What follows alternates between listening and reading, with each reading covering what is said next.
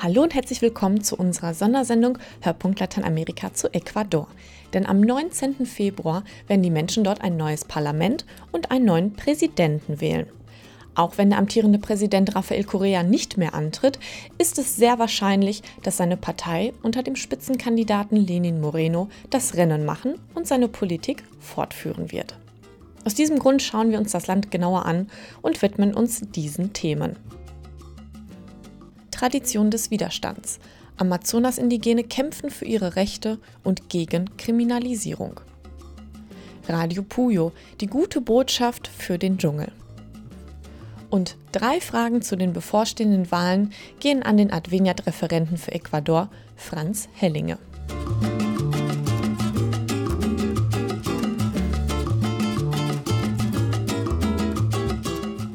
Rafael Correa, selbst ernannter Sozialist des 21. Jahrhunderts, hat in den vergangenen Jahren sein Land mit einer Mischung aus sozialdemokratischer Wirtschaftspolitik und linker Populistenrhetorik regiert. Seine Politik schlichtete die gewalttätigen Auseinandersetzungen im Amazonasgebiet nicht, sondern befeuerte sie. Dort hat die Regierung in den 1960er Jahren großzügig Konzessionen an ausländische Firmen vergeben. Damit stellte sie vielerorts die indigenen Gemeinschaften vor vollendete Tatsachen. Denn laut Gesetz müssten die Indigenen vorher angehört werden. Seit Dezember 2016 gilt im Amazonasgebiet der Ausnahmezustand. Die Regierung sagt, es habe sich um illegale Gewaltakte gegen die Polizei gehandelt. Die Ureinwohner sagen, es sei ein Protest gegen die zunehmende Ausbeutung ihres Landes. Es ist ein immer wiederkehrender Konflikt. Das Dorf Sarayaku liegt im Amazonas-Tiefland und blickt auf eine lange Tradition des Widerstandes zurück. Ina Rotscheid über das Spannungsverhältnis zwischen Protest und Kriminalisierung. Sarayaku, eine der wenigen noch unberührten Regionen des Amazonasbeckens ganz im Osten von Ecuador. Rund 1200 Einwohner hat das Dorf, das umgeben ist von sattem Grün. Keine Straße führt dorthin, die Menschen leben das traditionelle Leben der Quichua-Indianer in einfachen Hütten unter Palmblattdächern. Es gibt dort kein Telefon, kaum Internet und auf den Teller kommt, was die Natur hergibt: Fisch, Yucca oder Kochbananen.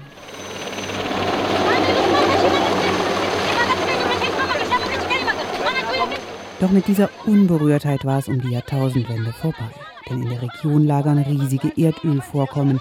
1996 hatte der ecuadorianische Staat einem argentinischen Unternehmen die Lizenzen zur Förderung erteilt, denn er beansprucht die Bodenschätze für sich, doch das Land gehört den indigenen Gemeinden.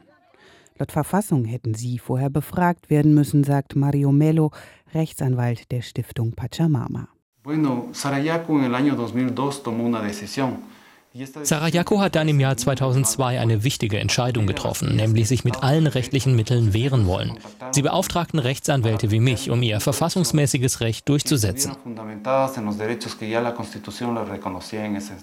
Doch das Unternehmen beginnt bereits mit den Erkundungen der Erdölvorkommen. Die Bewohner Sarayakus wehren sich, es kommt zu gewaltsamen Auseinandersetzungen, erinnert sich Patricia Gualinga, eine der Sprecherinnen der Gemeinde. Entonces empieza en el 2002 una violencia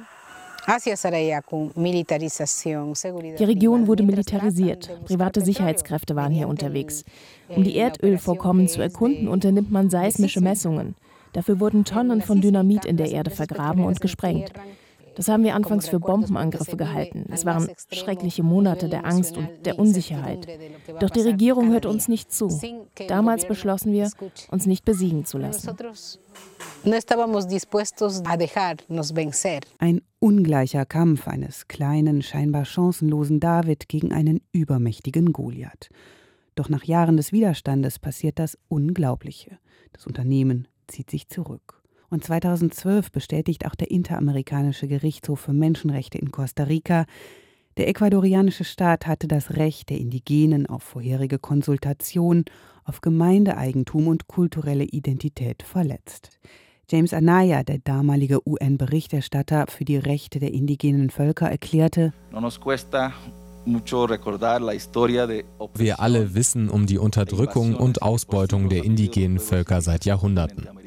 Die Geschichte Sarayakus ist nur eine von vielen. Immer werden diese Gemeinden von wichtigen und politischen Entscheidungen ausgeschlossen, obwohl es um ihren Lebensraum geht. In vielen Fällen hatten diese Entscheidungen schreckliche Folgen für das physische und kulturelle Überleben der indigenen Völker. Trotzdem müssen sich die Menschen in Sarayaku nach wie vor gegen die Begehrlichkeiten großer Firmen wehren. Auch die Umsetzung der gerichtlichen Auflagen geht nur schleppend voran. Immer noch liegen Tonnen von Dynamit in der Erde vergraben. Nosotros somos el pueblo originario Quichua de Sarayaku. Doch die Sarayaku sind schlau. Geschickt nutzen sie die internationale Aufmerksamkeit. Sie drehen Dokumentationen, sie haben eine dreisprachige Internetseite und ein weltweites Netzwerk. Doch es geht ihnen nicht nur um die eigene Situation, sagt Patricia Gualinga. Wir kämpfen für das Wohlergehen der gesamten Menschheit. Es geht um die kommenden Generationen. In den USA, in Deutschland, in Frankreich und auf der ganzen Welt. Denn wenn wir den Regenwald zerstören, werden die Folgen überall zu spüren sein. Unser Ziel ist es zu zeigen, dass eine alternative Lebensweise möglich ist, dass man ein Leben in Harmonie und Respekt vor der Schöpfung führen kann, ohne sie auszubeuten. Das zu zeigen ist uns das wichtigste Anliegen.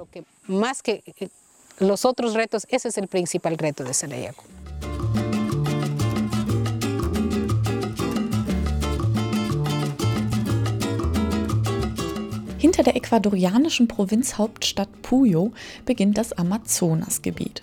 In viele Gemeinden kommt man nur mit dem Boot oder einem Flugzeug. Dort ist es in erster Linie die Kirche, die sich um die Menschen sorgt aber die großen Entfernungen machen die Arbeit schwierig. Darum wurde 1978 Radio Puyo gegründet. Der Sender erreicht die gesamte Region und informiert über das nationale und lokale Geschehen, über Wetter, Politik, Fußball und gibt Verbrauchertipps. Ina Rotscheid über die gute Botschaft aus dem Dschungel. Radio Puyo 89 Sonntagvormittag ist in Puyo der Bischof on Air. In einem winzigen Studio mit Schaumstoff an den Wänden sitzt Don Rafael, wie sie ihn hier alle nennen, vor einem Mikrofon und spricht seine Sonntagsbotschaft. Por eso Radio Puyo un saludo muy cordial a todos los que nos sintonizan cada día Rafael Cobb Garcia ist Bischof des Vikariates Puyo ganz im Osten von Ecuador. In seinen Ansprachen über das Radio redet er über das Gemeindeleben und das, was die Menschen in seinem Vikariat bewegt. Er liest aus dem Tagesevangelium und spricht über die Botschaften, die er seinen Hörern an diesem Tag mit auf den Weg geben will. Después de una pausa musical vamos a escuchar también un trocito del Evangelio que nos iluminará. Danach ist Schichtwechsel im Studio. Zwei Ordensschwestern setzen sich ans Mikrofon und sie sprechen über ein kirchliches Projekt zur gesundheitlichen Aufklärung. Und zwischen den Gesprächen greifen sie einfach selbst zur Gitarre.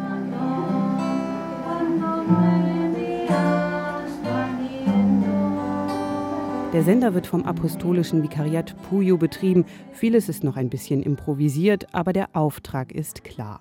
Information, Unterhaltung, Weiterbildung und Evangelisierung, sagt Chefredakteur Carlos Padilla. Wir sind ein Radio für die Gemeinschaft. Wir wollen jede einzelne Gemeinde erreichen. Darum greifen wir alle Themen auf, die für die Menschen hier wichtig sind. Glaube, Familie, Gesundheit, Arbeit, Bildung. Radio Puyo ist so etwas wie die Verbindung zwischen der Stadt und den Menschen, die auf dem Land leben. Und davon gibt es viele, denn mit rund 30.000 Quadratkilometern ist das Vikariat Puyo ungefähr so groß wie Belgien. Aber die Besiedlung ist dünn. So manche Gemeinde ist noch nicht einmal an das Straßennetz angebunden. Viele Menschen leben marginalisiert und in Armut. Und Priester kommen dort nur selten vorbei. Zu beschwerlich sind die Wege und zu gering ist die Zahl der Priester im Vikariat. Und das macht die pastorale Arbeit zur Herausforderung. Aber ein kleines Kofferradio kann sich eigentlich jeder leisten. Und die Radiowellen überwinden mühelos das unwegsame Gelände und erreichen auch den letzten Winkel des amazonischen Tieflandes. Radio Puyo ist eben auch ein wichtiges Mittel der Evangelisierung weil wir das Wort Gottes in alle Gemeinden bringen, auch in die, die weit entfernt liegen und wo nur einmal im Jahr ein Priester vorbeikommt. So sind wir auch mit denen in Kontakt, die nicht hier sein können. Seit 1984 ist Radio Puyo auf Sendung mit einer bunten Mischung aus Infos und Musik. Gottesdienstübertragungen und Neuigkeiten aus dem Vikariat, Veranstaltungen, persönliche Botschaften, Unterhaltung, Aufklärung und Bildungsprogramme. Und Radio Puyo sendet zweisprachig, auf Spanisch und auf Quichua, eine der indigenen Mehrheitssprachen in der Region. Denn wenn die Menschen nicht zur Kirche kommen, müsse Kirche eben zu den Menschen kommen, sagt der Bischof von Puyo. Esta iglesia que Jesús quiere die Kirche, die Jesus will, ist doch die Kirche der Begegnung. Die Kirche, die nah bei den Menschen ist. Wir wollen rausgehen und die frohe Botschaft verkünden, auch denen, die noch nie davon gehört haben. Alle sollen die Möglichkeit haben, Jesus kennenzulernen. Unterstützt wird das Vikariat in seiner Arbeit unter anderem von der Erzdiözese München und vom Lateinamerika-Hilfswerk Adveniat. Und das ist auch dringend nötig, denn vom Staat gibt es immer weniger Hilfe. Ecuadors Präsident Rafael Correa hat in den vergangenen Jahren das Mediensystem des Landes massiv umgebaut. Presse- und Meinungsfreiheit wurden eingeschränkt. Auch Radio Puyo wurden öffentliche Gelder gestrichen. Jetzt gibt es nur noch drei anstatt vier Redakteure, die das Programm am Laufen halten, von morgens sechs bis abends um neun. Es sei stressig geworden, seufzt der Chefredakteur Carlos Padilla, aber der Sender ist ihm eine Herzensangelegenheit. Wir machen das wirklich mit Freude, denn Gott hat es uns ja aufgetragen, für diejenigen eine Stimme zu sein, die sonst nicht gehört werden. Und das machen wir wirklich mit ganzem Herzen.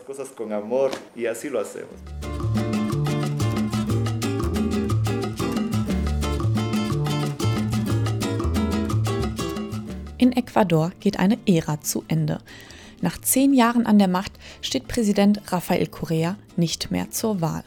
Wohin das Land nach den Wahlen politisch tendieren wird und was das für die Menschen am Rande der Gesellschaft bedeutet, schätzt Ecuador-Experte Franz Hellinge vom Lateinamerika-Hilfswerk Adveniat ein. Herr Hellinge, Ecuador hat die Wahl. Wird es nach rechts rücken, wie viele andere Länder Lateinamerikas, oder wird Koreas Politik mit seinem ehemaligen Vizepräsidenten fortbestehen? Ich gehe davon aus, dass die Wahrscheinlichkeit für ein Fortbestehen der jetzigen Regierung groß ist. Und das hängt damit zusammen, dass die jetzige Regierung unter Korea enorm viel für die ärmsten Bevölkerungsschichten getan hat. Er hat große Sozialprogramme aufgelegt, mit der über eine Million Menschen sozusagen aus tiefster Armut ein würdiges Leben möglich gemacht wurde. Und ich glaube, das ist einfach, was die Leute nicht vergessen und was sich bei dieser Wahl auf jeden Fall zu Buche schlagen wird. Es wurden viele Wahlversprechen gemacht, Arbeitsplätze, Kampf gegen die Korruption, ja sogar Erdöl im Yasuni-Nationalpark nicht auszubeuten. Aber eigentlich hat Ecuador in seiner Verfassung bereits 2008 den Indigenen im Amazonasgebiet den Schutz ihres Lebensraumes zugesichert. Woran scheitert das denn? Aufgrund der großen Rohstoffprojekte hat man diese Garantie immer wieder durchbrochen. Und damit verletzt man Menschenrechte, weil es zu Konflikten zwischen der Indigenen, also der Urbevölkerung und der Regierung kommt, die dann dort ihre Soldaten hinschickt, um das Problem zu lösen und das Land für die Firmen, die die Rohstoffe ausbeuten wollen, zur Verfügung stellt. Und das stellt ein großes Konfliktpotenzial dar, was auf jeden Fall in den nächsten Jahren eine Lösung braucht. Und dazu gehört es eben, dass der Amazonasraum geschützt ist. Darauf setzt weder die jetzige Regierung noch die anderen möglichen Kandidaten ich halte es für einen enorm wichtigen Punkt. Momentan wird Lateinamerika von dem Schmiergeldskandal der Firma Odebrecht heimgesucht. Welche Auswirkungen kann das auf die Wahlen in Ecuador haben? Ähm, hinsichtlich des Odebrecht-Skandals hat die jetzige Regierung ja schon eindeutig Stellung bezogen und klargemacht, dass jegliche Schmiergelder niemals geduldet werden würden. Und hat deswegen eine Volksbefragung auf den Weg gebracht, bei der nämlich darüber entschieden werden soll, ob in Zukunft Politiker und auch Staatsangestellte ihr Vermögen in Steuerparadiesen lassen können oder nicht. Wenn man nämlich bedenkt, dass über die Oberschicht in Ecuador ca. 30 Milliarden US-Dollar in Steueroasen verschwinden und versteckt sind, wird klar, wie viele finanzielle Möglichkeiten dem Staat dadurch für die Bekämpfung der Armut beispielsweise verloren geht. Ich glaube, dass der Odebrecht-Skandal und die Frage um die Steueroasen eher dem Präsidentschaftskandidaten der jetzigen Regierungspartei bei der Wahl am kommenden Sonntag zuspielen. Herzlichen Dank, Herr Hellinge, für Ihre Einschätzung. Vielen Dank auch an Sie für Ihre Aufmerksamkeit, liebe Zuhörer, wie auch an Ina Rotscheid für ihre Mitarbeit. Mein Name ist Laurin Zins und wir hören uns beim nächsten Mal.